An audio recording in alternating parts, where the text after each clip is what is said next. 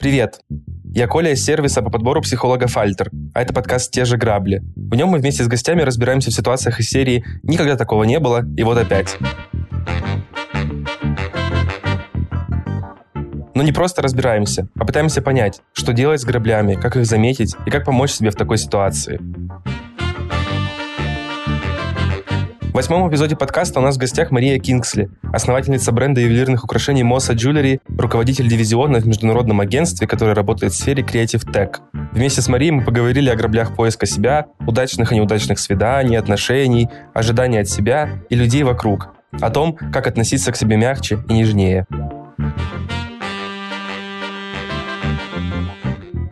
Если у вас есть грабли, на которые вы постоянно наступаете, но хотелось бы от них избавиться, в этом деле может помочь психотерапия. Для слушателей этого подкаста есть подарок. Скидка 20% на первую сессию с психологом по промокоду «Грабли». Он действует до 31 декабря 2023 года. Подарок ждет вас в комментариях к эпизоду.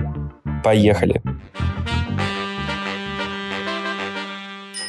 Как мы уже говорили, совсем скоро закончится первый сезон. А во втором сезоне подкаста мы будем разбирать истории граблей от слушателей вместе с нашими психологами. Совсем скоро мы будем собирать истории от наших подписчиков и читателей в соцсетях. Подпишитесь на соцсети сервиса Альтер, чтобы не пропустить анонсы.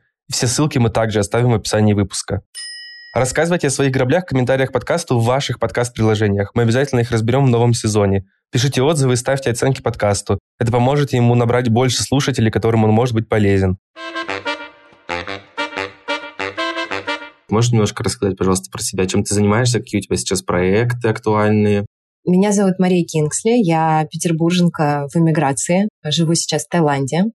Я по призванию маркетолог, э, у меня такой скиллсет достаточно интересный. Я предприниматель, э, профессиональный управленец, при этом профессиональный маркетолог. А еще несколько лет назад я решила, что хочу что-то делать такое, что останется в этой реальности, и начала делать ювелирные украшения. Это бренд Mossa Jewelry. Мы производим украшения из серебра в Петербурге для роскошных женщин, наших клиенток. И это, ну, я не знаю, можно называть это хобби, можно называть это творческой какой-то частью личности, а в целом это про любовь, а, про признание в любви женщинам и про желание быть а, в том числе по-настоящему творческим человеком, который может не только принимать какие-то решения, но и порисовать иногда или попридумывать. По профессии я работаю сейчас в найме в международном э, креативном агентстве в сфере креатив тех. Ушла с русского рынка профессионально в этом смысле и пробую себя на рынке Среднего Востока. Клево звучит. А как тебе совмещать, э, собственно, предпринимательский бизнес ювелирный и работать в найме параллельно в креативной индустрии? Мне раньше было немножко стрёмно признаваться, что я работаю на двух работах. Сейчас я часто встречаю людей, которые совмещают свой бизнес и работу в найме. Мне это очень нравится, это потрясающий баланс. На работе я часто прислушиваюсь к руководителям советуюсь э, в тех решениях, которые принимаю в своем бизнесе. У меня полная свобода. Ради этого мы и делали бренд, собственно, изначально. Я долгое время управляла маркетинговым агентством, и работая на себя, все равно все мои идеи проходили через фильтр заказчика. И решение создать собственный бренд, оно во многом было продиктовано именно таким желанием иметь поле деятельности, где нет никакого фильтра, где ты можешь реализовать все свои самые смелые какие-то идеи, ни с кем не советоваться, совершать свои ошибки и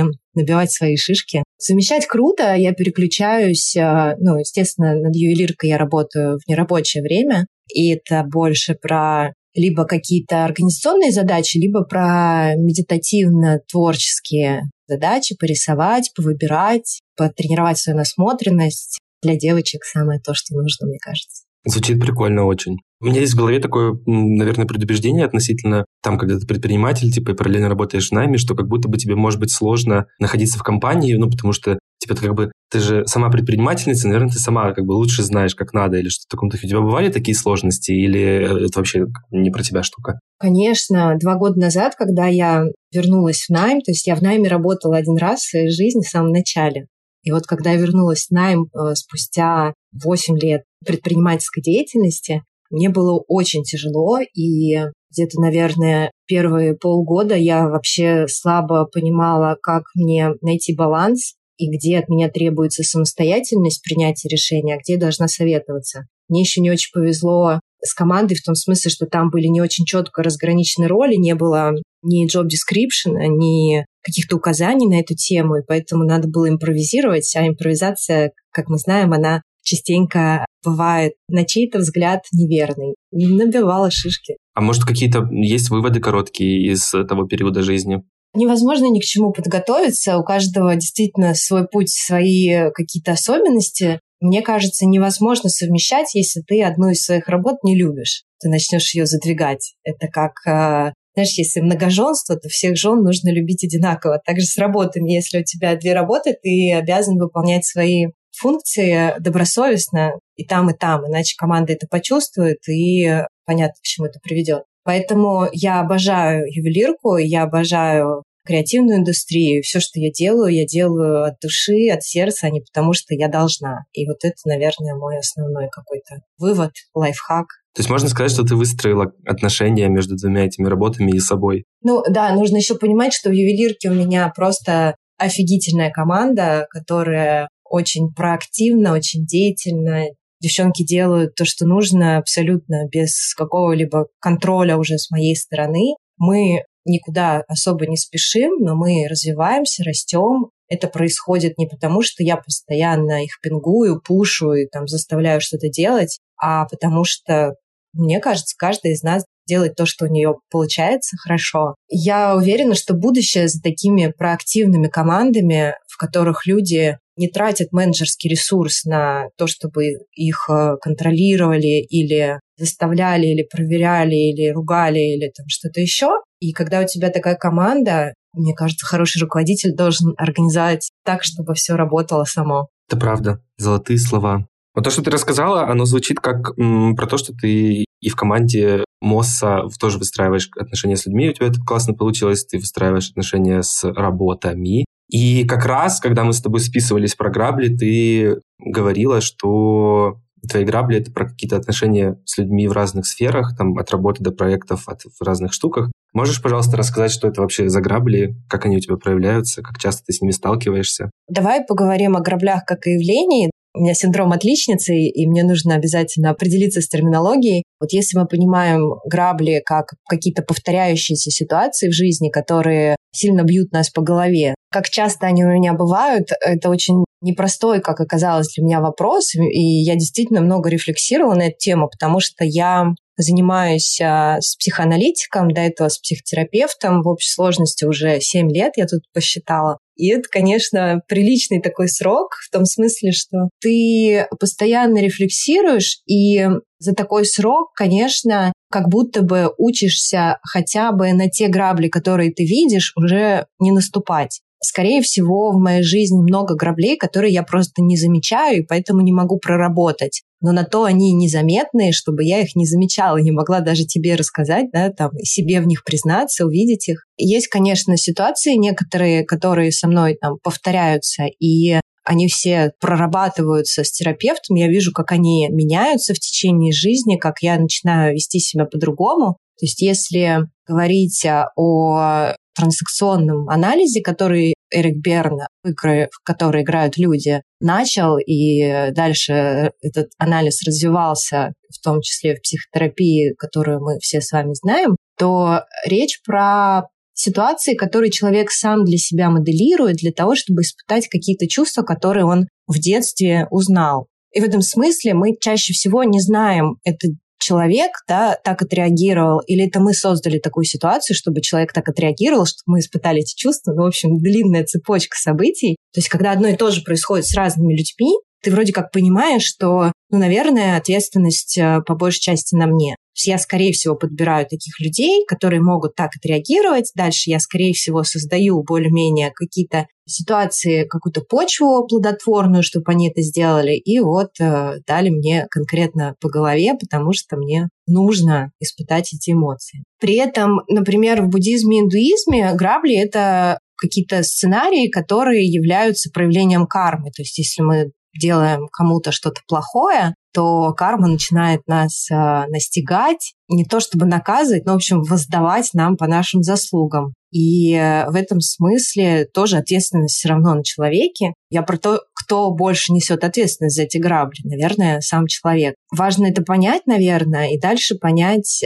какие потребности мы таким образом себе закрываем. Если ко мне, да, перейти, у меня было сложное детство. Естественно, этот подкаст послушает мама. Я не хочу ее ни в коем случае обижать, ругать. Но детство было сложное, в нем было много негативных эмоций, много слез моих. Естественно, взрослея, я создавала себе ситуации, в которых я могла бы испытывать эти эмоции, заново проживать эту драму. И в том числе это были токсичные отношения с мужчинами. Нередко очень э, странных людей я выбирала себе в друзья или подруги, очень нарциссичных или очень эмоциональных, не очень надежных. И, естественно, вот я рассказала, что я управляла маркетинговым агентством. Мне кажется, вся эта моя деятельность э, тогда, в ее основе лежало какое-то желание к self-harm. Ты понимаешь, что работать с микробизнесом, делать B2B услуги с э, небольшим чеком в сложной сфере.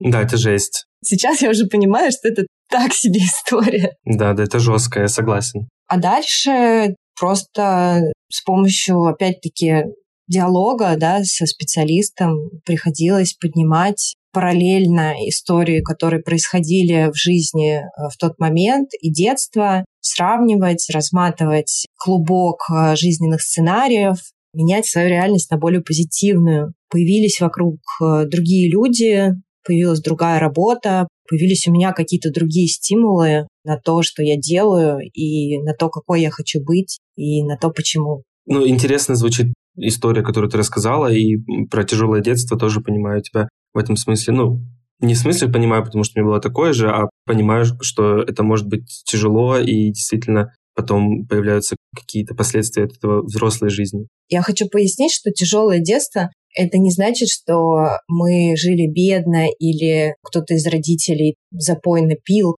Оно было тяжелое, потому что в эмоциональном плане у меня не было того рапорта, который мне бы хотелось. Ну, меня недостаточно, как я считаю, да, недостаточно эмоционально оберегали и поддерживали. То есть это не, знаешь, тяжелое детство вот в привычном понимании нашем российском. На самом деле, с материальной точки зрения оно было великолепно. Но эмоциональный комфорт, он очень важен для ребенка, и, наверное, даже иногда важнее, чем материальный. И вот в этом смысле мне действительно есть о чем поговорить с психотерапевтом на эту тему.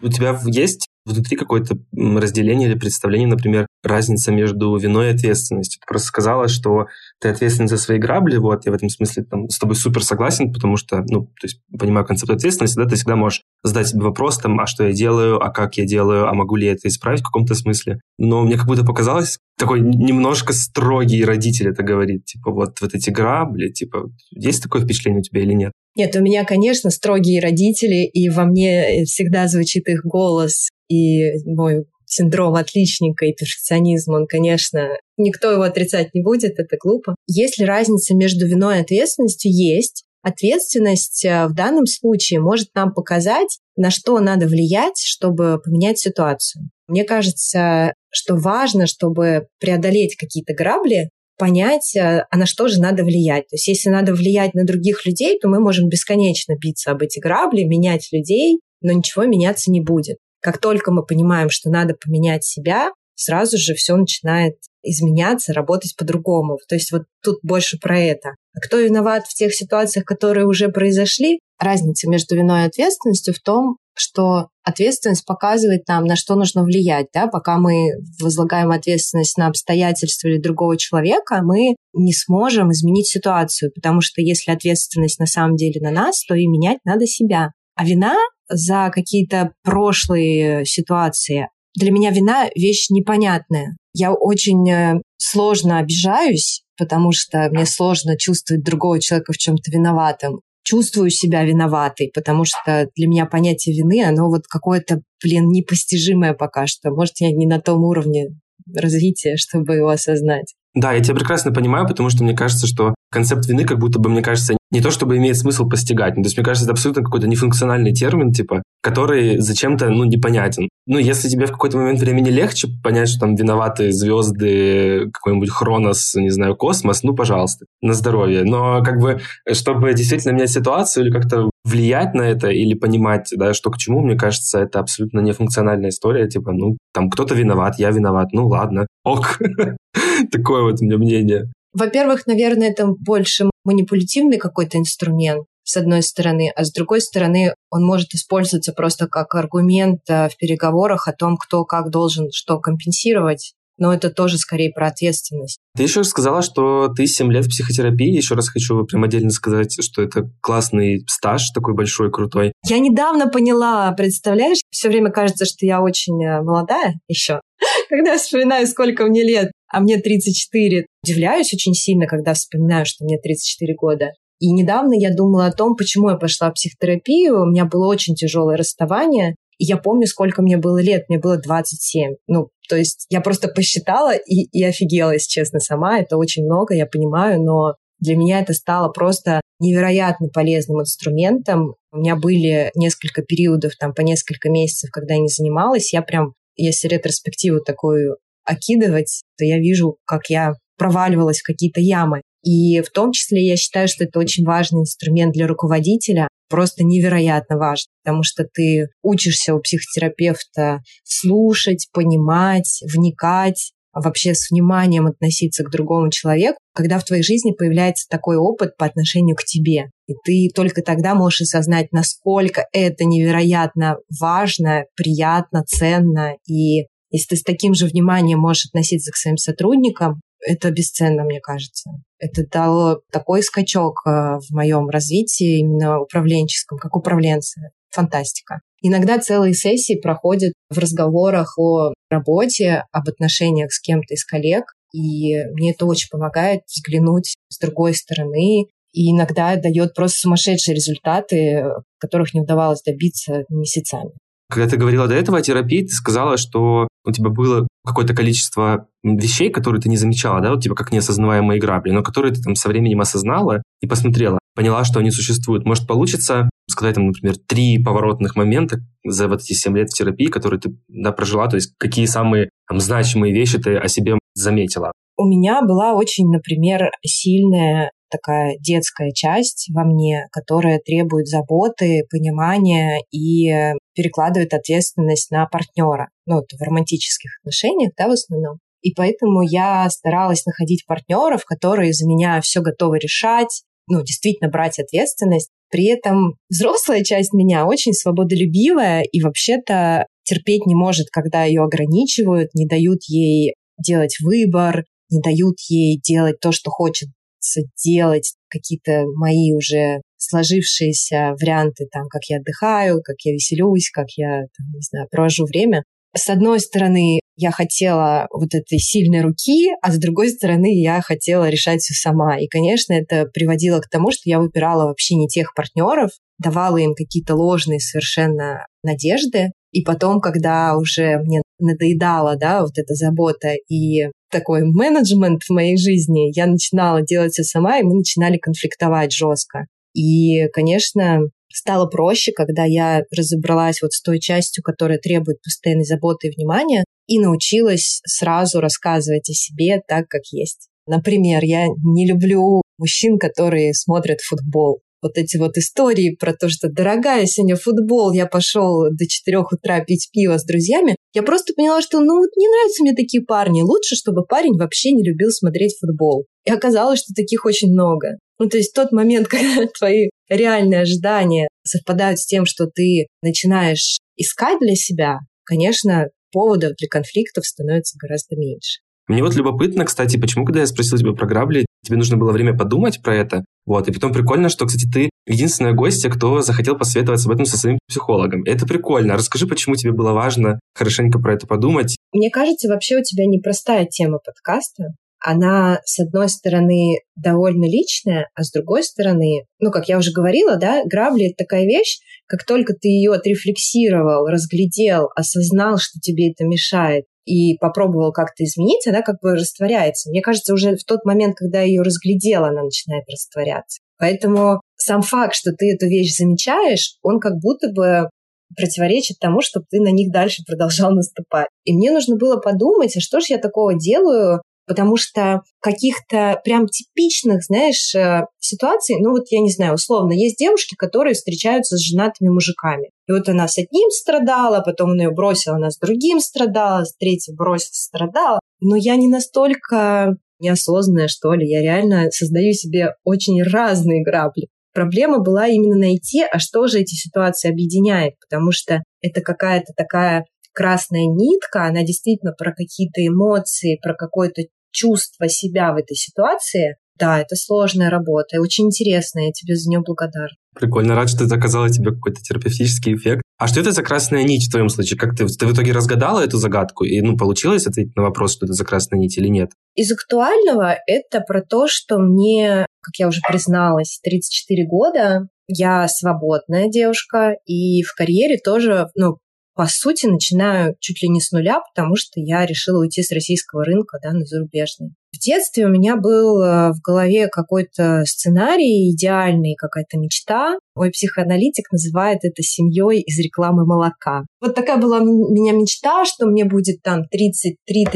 года, у меня уже будет двое детей, муж, на которого я могу положиться, мы будем жить в красивом доме с белым заборчиком. Вот вся та самая вот эта история. В итоге мне 34, я в Таиланде, у меня здесь нету там своего жилья, у меня нету своего транспорта, у меня нету круга общения, у меня новая работа. У меня из постоянного вообще ровным счетом ничего. Я сейчас от а, себя той, которую я себе представляла, когда мне было там, не знаю, 15 или 20 или 25 лет, отличаюсь очень сильно. Все это вот э, как раз э, там результат какой-то рефлексии, и понятно стало, что я как будто бы неосознанно пытаюсь все время как можно быстрее все-таки в эту точку Б добраться. И, конечно, когда мы начинаем куда-то торопиться, мы начинаем чем-то жертвовать. Хочется тут э, нудную историю про project management с тремя ограничениями проекта, да, сроки стоимости, состав работ. Короче, вот составом работ я э, в итоге жертвую. И что у меня вылетает из моей картины мира вот в этом ускоренном темпе, это то, что на построение взаимоотношений людям требуется время. Я стала очень быстро требовать от людей того, чего они не могут дать в короткие сроки, например, доверие. Это такая вещь, которая тоже мне была не очень понятна. Я человек, который всегда старается держать слово, и я почему-то всегда думаю, что другие люди такие же что вот сказал, сделал, пообещал, значит, обязательно постараешься ну и так далее. Для меня всегда нонсенс. И то, что получить доверие — это очень большой ресурс, на построение которого требуется время. И то, что нельзя предоставлять доверие человеку, который его еще никак не заслуживает. Для меня вот это, например, очень сложная история. У меня даже появилась татуировка два года назад, у меня на руке вот написано «Фе». Это вера по-итальянски. Это про то, что вера и доверие — разные вещи. Естественно, таких ситуациях, где ты неверно оцениваешь а, восприятие себя, да, требуешь людей, чтобы они тебе доверяли, потому что ты знаешь, ты порядочный человек. Рождаются конфликты. Это касается и работы, и личной жизни, и дружбы. В общем, мне потребовалось время, чтобы перестать этого требовать и научиться с уважением относиться к тому, что людям на это нужно время. И себя тоже одергивать и не доверять первому встречному, а ждать сидеть. Ну, то есть э, это, наверное, стандартная история про то, что девчонки еще на первом свидании там у себя в голове свадебное платье примеряют. И именно детям придумывают. Да, да, да. Но вот мне потребовалось действительно учиться тому, чтобы раскладывать поступки человека на те качества, которыми они продиктованы. И как бы составлять такой какой-то более рациональный портрет человека и делать выводы на его основании, а не на основании того, что у него ямочки офигенные.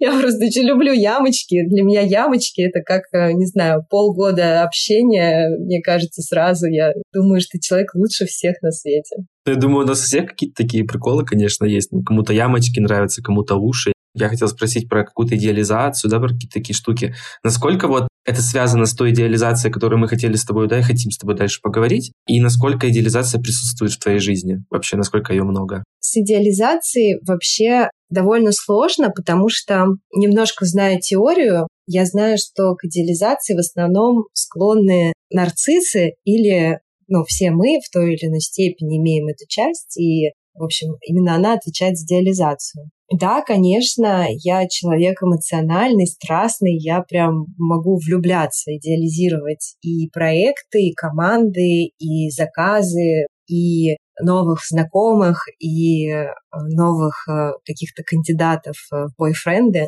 Ну вот помогает как раз э, то, что мы только что проговорили, вот это раскладывание поступков и каких-то маркеров на какой-то у себя в голове рациональный портрет э, человека или ситуации.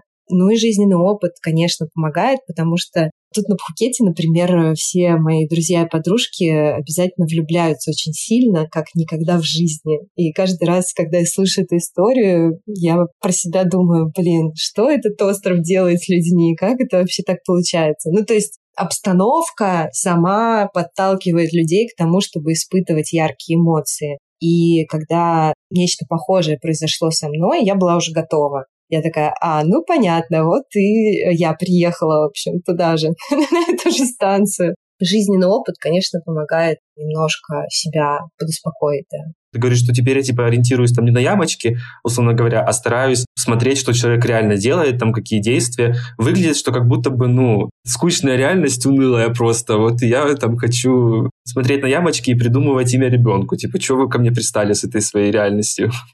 Было такое? Да, конечно, это вообще один из лейтмотивов всех моих переживаний. Я склонна к фантазерству такому. Слушай, мне кажется, это потому, что мы оба из креативной индустрии. Все-таки это сфера, куда идут люди с хорошей фантазией, которые понимают толк, в общем.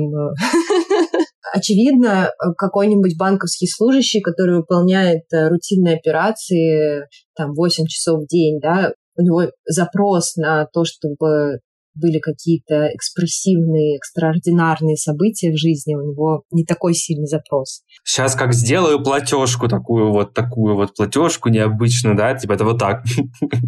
И поэтому, конечно, просто там встретиться с человеком, чтобы просто с ним попить чаю, а потом он еще пару раз мне написал, и все, и на этом мы перестали общаться. Но это, с одной стороны, как-то неприкольно с точки зрения ресурсов, потому что, ну а зачем вообще тогда мне идти с ним на свидание? А с другой стороны, это и скучно, и неинтересно. Ну и что? Он написал два раза. Другое дело, если он э, потом приехал с огромным букетом роз и позвал меня в романтическое путешествие, а потом оказалось, что он женат, и э, жена после этого сожгла мою машину. Вот это весело. Вот это я понимаю, да? У тебя такое бывало, кстати? Ой, нет, слава богу, меня жизнь э, оберегает от женатых мужчин, или я сама себя оберегаю, если пользоваться нашей концепцией ответственности. В общем, нет у меня истории про треугольник, и слава богу. Мне просто попадают всякие психи, нарциссы в том числе. Но вот, э, к счастью, история про женатиков, она меня обходит, э, и дай бог так и будет всегда.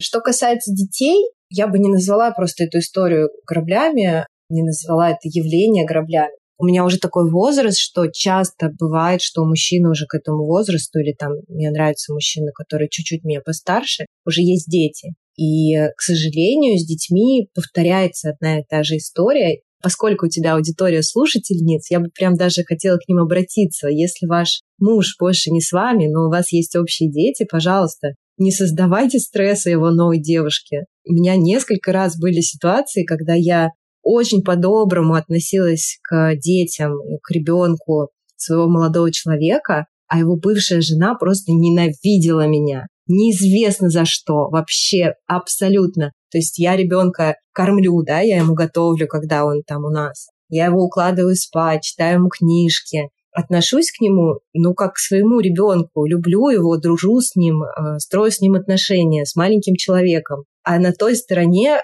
женщина, который вообще-то этот маленький человек ну, гораздо более дорог, зачем-то рассказывает ему про меня какие-то гадости, настраивает его против меня. Боже, зачем это делается? Я понятия не имею. Ну вот реально. За что? Это так деструктивно. Пожалуйста, идите, разбирайтесь со своей головой, не вымещайте это на своем маленьком ребенке. Это вообще никому не нужно. Я согласен. Ужасно. Плохо, правда, звучит. Вообще дети, мне кажется, не особо виноваты, какие-то, ну, когда у родителей беды с башкой.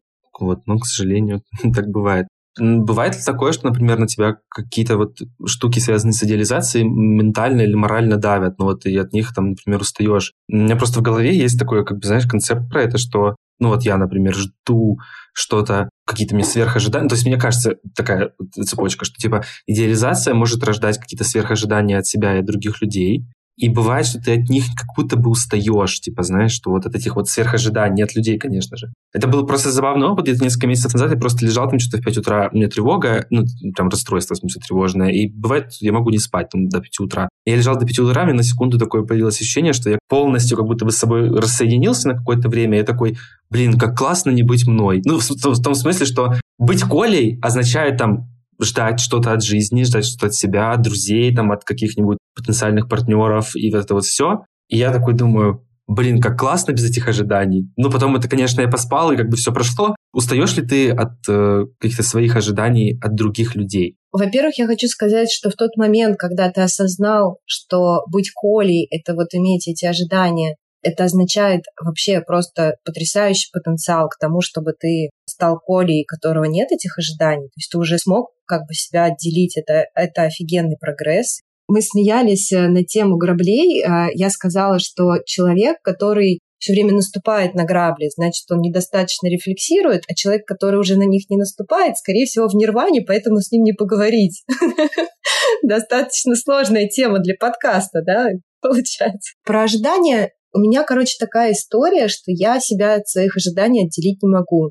Не могу настолько, что мне кажется, что не такие уж они и завышенные. Но при этом, когда я пытаюсь анализировать какую-то неприязнь, совершенно не обоснованную, не мотивированную, которую иногда я вызываю других людей, одна из причин, которую я могу реально осознать и признаю, я на днях смотрела сериал, и там героиня говорит «I'm flawless», ну, типа, я безупречная, я совершенная. И об этом знают все, включая даже тех продавцов-консультантов, которые хоть раз меня встречали. Понятно, что тут иронии очень много. В моем случае мне, например, давали такую обратную связь, что когда я захожу в комнату, хочется сесть поровнее почему-то. Ну, то есть видимо, я настолько жесткая там в своей обратной связи или какой-то взгляд у меня такой э, с претензией, или такая подача, манера, которая как бы людей, у которых есть на этот триггер, заставляет чувствовать к себе какой-то критический взгляд. Ну, то есть какое-то, видимо, ожидание с моей стороны. Но я его не могу от себя отделить. Мне кажется, что я очень добрая, что я очень заботливая, принимающая. Там в работе иногда даже себя останавливаю в этом смысле. То есть я понимаю уже, что человек мне на шею садится, и э, я вынуждена себя торможу в том, чтобы ему помогать. Но к себе ожидания, да, они есть. Причем, когда я пытаюсь объяснить, зачем мне нужна вот эта идеальная картинка, я не нахожу никаких аргументов. Это вот чисто какой-то из детства прям отпечаток, который вот засел глубоко в подсознании. И то же самое я из поколения людей, да, которые росли там во время перестройки, и у нас прям четко отпечаталась вот эта идея, что мы можем все, потому что, ну, это на нас просто сыпалось в один из самых важных периодов жизни. Была сумасшедшая волна подъема в обществе, именно мотивации, ощущения вот э, перемен, ощущения какого-то контроля над собственной жизнью, понимание, что дальше будет все гораздо лучше. И я впитала это, и я это перекладываю, например, на свою работу. Что сейчас вот я начну делать этот проект, и он прям взлетит, он э, покорит всех. Жиза пипец там маркетологи, мы смотрим срез, смотрим срез по зумерам, они уже не такие, они поспокойнее, им там не хочется особо никаких гор сворачивать, а мы вот другие. И поэтому ожидание даже не к себе, а к результату своих усилий, к тому, что у тебя получится что-то просто нереально крутое, но, наверное, без этого и нету ни предпринимательства, ни, может быть, каких-то людей, которые реально способны там управлять а, какими-то проектами, бизнесами. Ну, потому что если ты в себя не веришь, ну а как у тебя получится? Само? Слушай, это мы записывались с Женей Давыдовым для этого подкаста, и он говорит, мне кажется, что предприниматели, типа, ну, обязательно должны быть поехавшие. Ну, типа, не бывает такого, что там ментально какие-то здоровые люди. Ну, типа, наверное, изредка да, типа, как исключение из правил каких-то. Но в целом это же, ну, типа, какие-то поехавшие, типа, люди в основном, которые там приходят и там с какими-то горящими глазами к чему-то они неровно дышат, что вот настолько они неровно дышат, что они хотят это все поменять. Вот, вот такое вот есть. Я думаю, что да, предприниматели это по-своему, конечно, не стандартные люди в плане ну, я очень много в B2B работала именно с основателями, фаундерами. И да, конечно, они особенные. А у меня, наоборот, пошла профдеформация в другую сторону, когда ко мне приходил линейный сотрудник или потом в найме, когда я общалась с менеджерами, сеньор-менеджерами, и я не могла понять, а что ж ты такой не амбициозный, а что ж ты такой нормальный. Ну, типа, тебя реально устраивает вот, это, вот этот результат, тебе окей, серьезно. Ты что, не хочешь больше?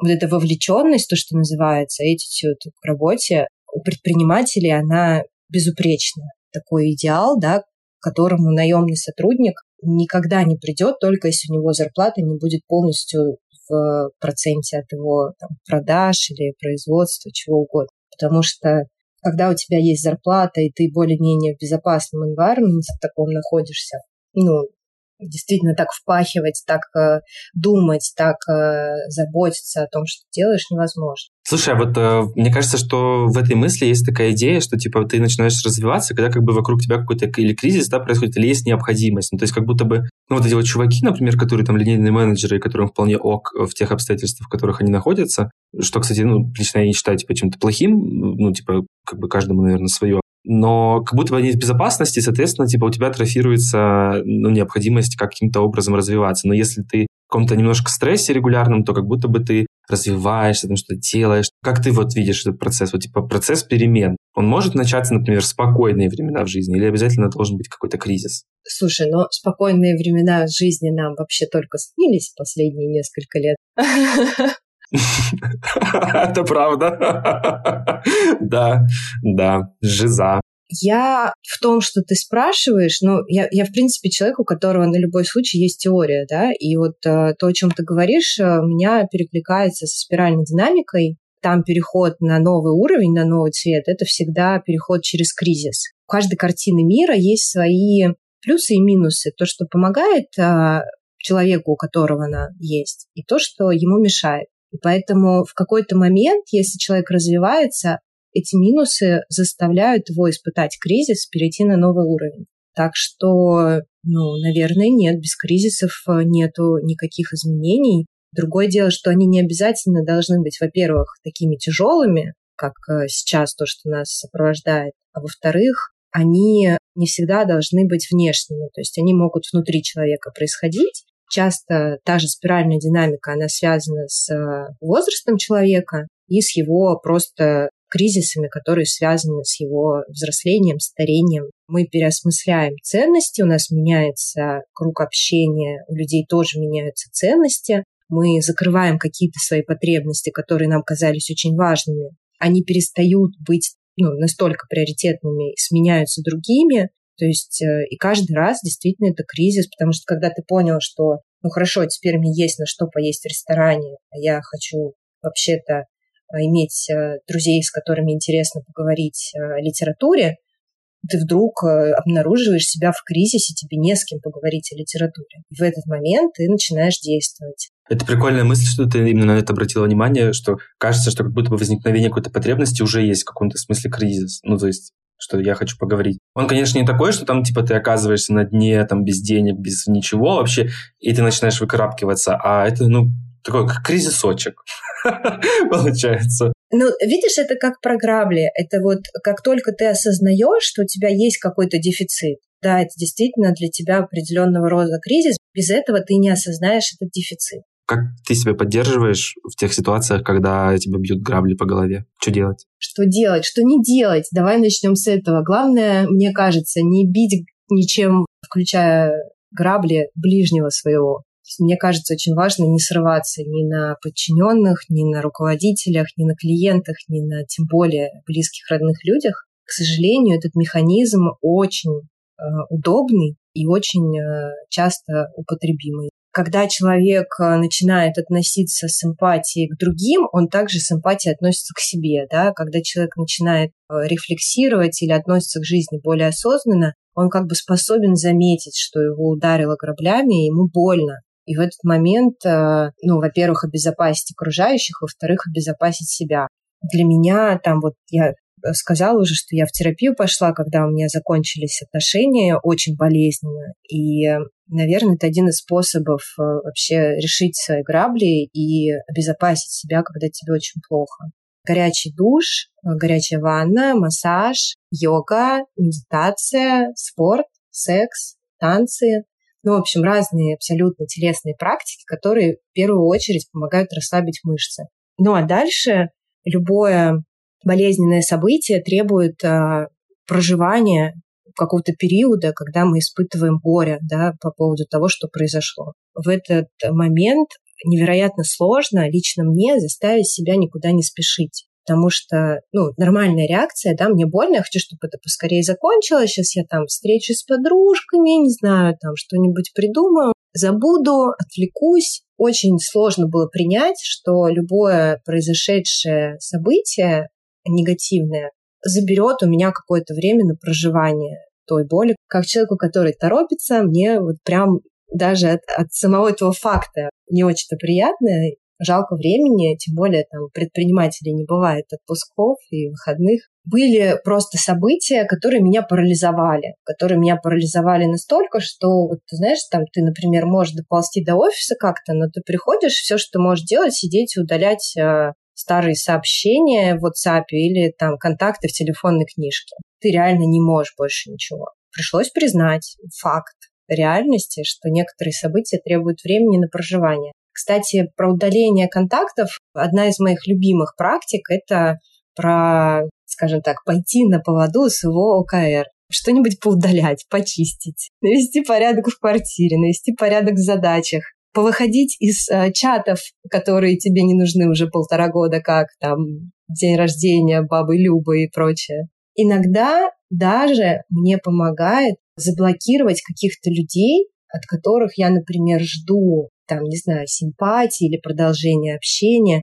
просто их заблокировать и таким образом перестать чего-то ждать, принять решение, да, перестать быть в подвешенном состоянии по каким-то вопросам. Это очень приятно. Бывает, что я например, хочу получить денег с какого-то заказчика, который мне в долг не платит. И вот у меня какой-то тяжелый момент, и я сяду и скажу, да и хрен с тобой, и не плати мне деньги. И просто разорву там контракт, и чувствую, как у меня гора с плеч, я больше не жду, что мне вернутся эти там, не знаю, 50 тысяч рублей, и мне становится легче. То есть какие-то такие вещи, которые тебя радуют. Ну и всегда помогает сделать кому-то что-то хорошее, даже просто написать родителям, что их любишь, или позвонить подруге и сказать, что она классная. Очень много ресурсов в этом.